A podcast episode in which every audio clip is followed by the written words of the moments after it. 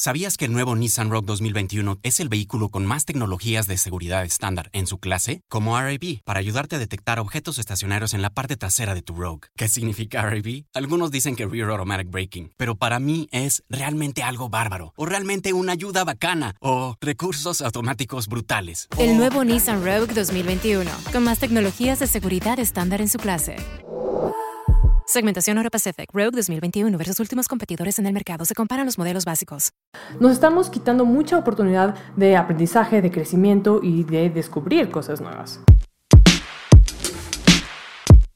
Hey, bienvenido de vuelta a un Inspirarte Podcast, el único podcast de libros, inspiración y motivación que puedes usar en tu vida diaria. Como siempre, yo soy Kalanix y es un honor tenerte aquí conmigo el día de hoy. Si estás viendo esto en YouTube, te has dado cuenta que el setting está un poco diferente y la verdad es que simplemente estoy jugando con el fondo y con la luz y con todo. Así que nada, si te gusta o no te gusta, siempre deja tu comentario, siempre es bienvenido y pues nada, divertámonos. Como algunos de ustedes sabrán, o quizá no, yo tengo 25 años y dentro de un par de semanas voy a cumplir 26. Cumplo el primero de agosto de este año, evidentemente, como todos los años. Y me puse a pensar un poquito en qué han pasado en mis últimos 25 años de vida, qué es diferente, qué es igual, qué ha cambiado, qué no ha cambiado. En el live de la semana pasada hablaba un poco sobre las diferencias que siento al haber pasado de los 21 a los 25. Si viste el live y si no lo has visto está en Instagram, hablaba un poquito de cómo en el mundo fitness siempre te dicen como que ah, tu cuerpo cambia, el metabolismo cambia, todo eso cambia. Y yo platiqué un poco de cómo yo corrí un 21 kilómetros a mis 21 años y de cómo creo que eso sería imposible en la fecha actual. O sea, siento que mi cuerpo a los 21 años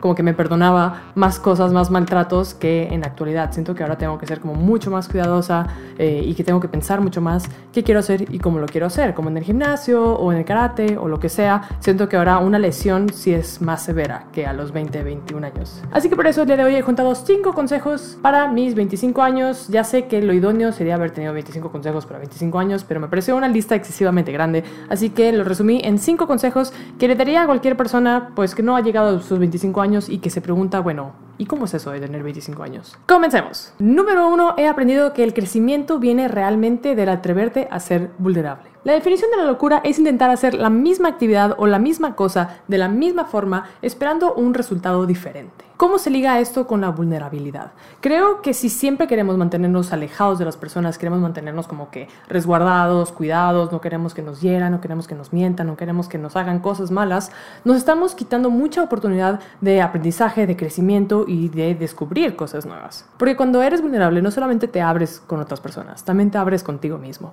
Y creo que el darte esa oportunidad de conocerte, de conocer a los demás, que los demás te conozcan, te va a dar mucha oportunidad de identificar quiénes son realmente tus amigos, de identificar quién es una buena o mala pareja, de identificar una carrera, un trabajo, un algo que te gusta o no te gusta, de ser muy honesto con tu familia, de, de dejar de vivir tras todas estas fachas que vivimos todos en redes sociales y ser más honesto con uno mismo. Salirnos de nuestra zona de confort, o sea, de nuestra protección, es lo que nos va a dar la oportunidad de realmente crecer. Número dos es que realmente no eres tan malo como crees. Estoy segura que no soy la única en el mundo la cual es su peor crítico. Yo soy la primera persona que juzga cuando hago algo mal, que me juzgo cuando las cosas no salen como yo quiero, que me rechazo, me castigo o me reprimendo cuando algo no es como yo lo deseaba. Yo soy la primera persona en criticarme, en juzgarme y en todas esas cosas negativas.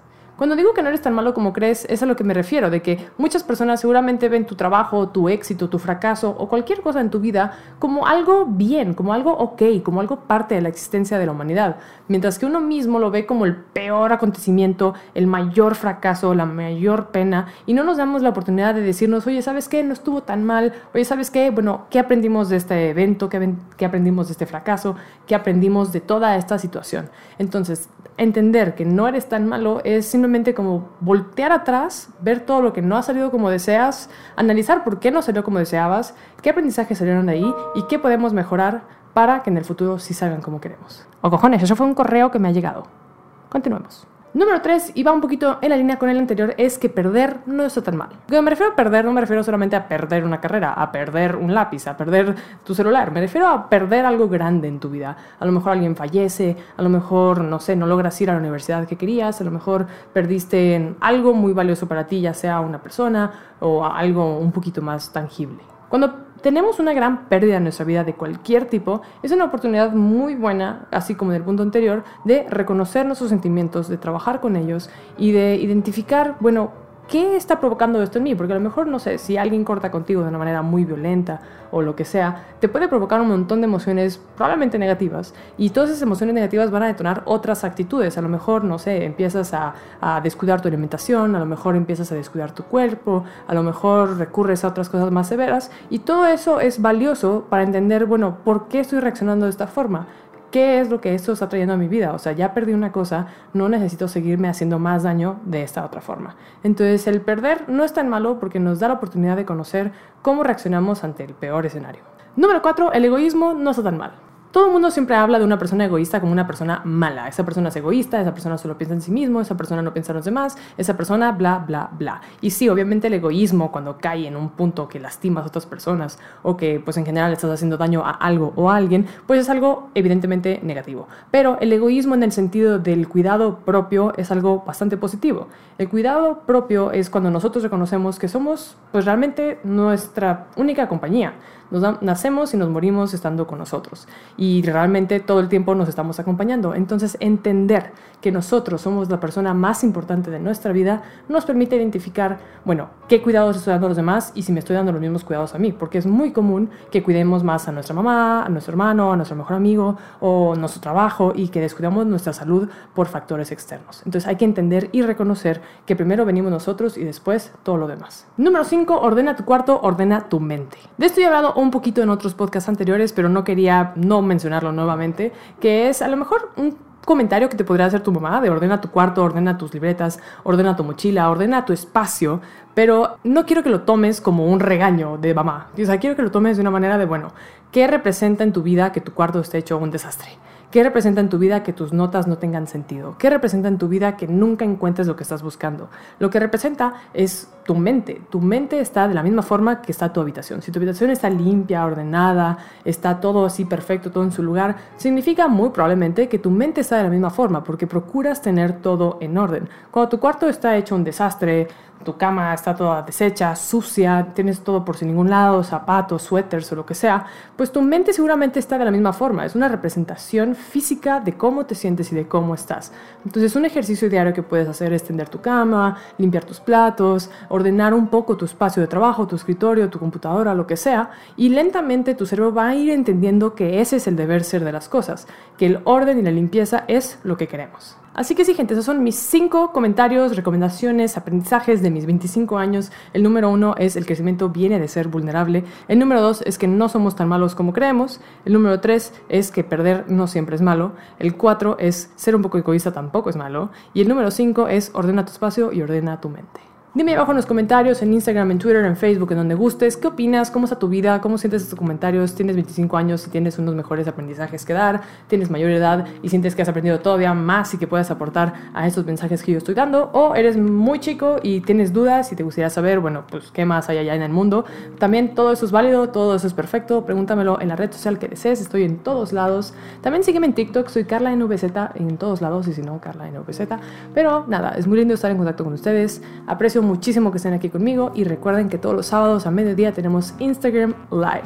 También eh, estén ustedes al pendiente porque probablemente en agosto, si todo en, en cuestión de las pandemias se, mejora, eh, saldrá a la venta mi primer libro que se llama El amor tiene sabor a café. Va a estar disponible en Amazon, estoy viendo que esté disponible en mi sitio, pero pues nada, veremos cómo suceden las cosas. Las imprentas y las distribuciones son complicadas por el coronavirus, pero pues nada, estoy haciendo mi mejor esfuerzo para que ese pequeño libro esté en sus manos y que me digan qué piensan.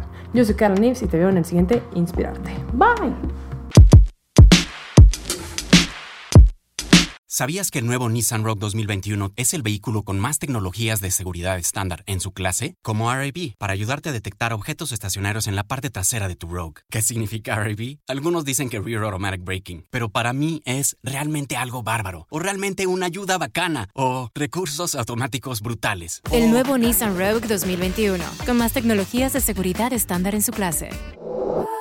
Segmentación Euro Pacific Rogue 2021 versus últimos competidores en el mercado. Se comparan los modelos básicos. ¿Sabías que el nuevo Nissan Rogue 2021 es el vehículo con más tecnologías de seguridad estándar en su clase? Como RAB, para ayudarte a detectar objetos estacionarios en la parte trasera de tu Rogue. ¿Qué significa RAB? Algunos dicen que Rear Automatic Braking, pero para mí es realmente algo bárbaro, o realmente una ayuda bacana, o recursos automáticos brutales. El nuevo Nissan Rogue 2021, con más tecnologías de seguridad estándar en su clase.